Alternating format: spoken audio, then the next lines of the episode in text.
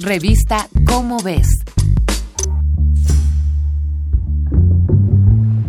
La Deepwater Horizon era una plataforma petrolífera sumergible construida en el año 2001 en el Golfo de México, que era compartida por Estados Unidos, Cuba y nuestro país. Operó con normalidad durante nueve años hasta que el 20 de abril de 2010 la plataforma que perforaba el pozo petrolero Macondo explotó.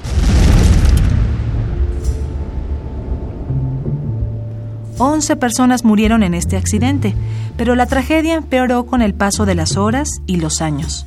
Tras la explosión, la plataforma se hundió y derramó en las aguas del Golfo 4.9 millones de barriles de petróleo, es decir, 780 millones de litros. Hasta la fecha, la explosión de la plataforma Deepwater Horizon es considerada el mayor accidente ecológico de la historia, pues a ocho años de ocurrido, la mancha negra aún es visible. Los daños al ecosistema son terribles y los esfuerzos internacionales por detener la fuga no han parado. Los esfuerzos por disminuir el derrame se unen desde todas las disciplinas posibles de la ciencia y la tecnología, y uno de los más esperanzadores son las bacterias.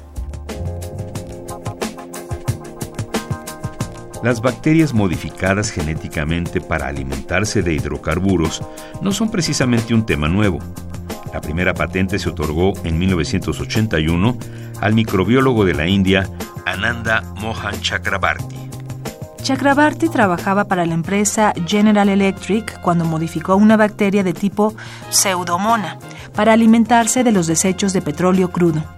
Él sabía que ya existían cuatro tipos de bacterias capaces de realizar esto de manera natural, pero la degradación era muy ineficiente localizó los genes relacionados con la degradación en todos esos tipos de bacteria y los reunió en una sola.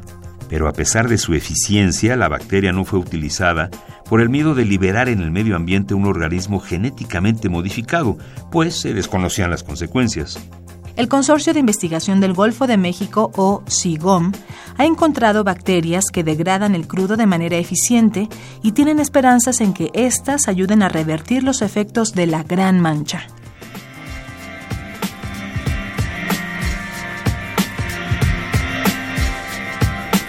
La idea es conocer la biodiversidad bacteriana del Golfo y entender cómo degradan los distintos tipos de hidrocarburos, pues la duda radica en que no se sabe si este proceso es el trabajo de una sola bacteria o de un trabajo conjunto.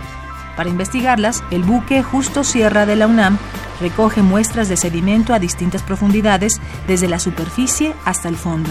Los científicos a bordo del buque miden las características fisioquímicas de las muestras. La temperatura, el pH, las concentraciones de hidrocarburos y las profundidades de las que provienen revelan información importante sobre las bacterias, pero la mejor información proviene del ADN de las mismas. El problema es que no es fácil obtener ADN de buena calidad para estudiarlo. Pero la cacería tiene un objetivo muy claro. Los científicos buscan en específico el gen 16S, el cual, debido a su historia evolutiva, permite conocer el género y especie, el nombre y apellido, lo que ayuda a construir un atlas de la diversidad de bacterias en el Golfo de México. Al SIGOM le queda poco más de un año de vida como proyecto, pero los involucrados tienen la esperanza de que su trabajo abra el camino para nuevas líneas de investigación sobre el Golfo de México. Si este trabajo prospera, podrán identificarse y utilizarse las bacterias que degradan hidrocarburos como un aliado eficiente y seguro contra la latente amenaza de los derrames de crudo.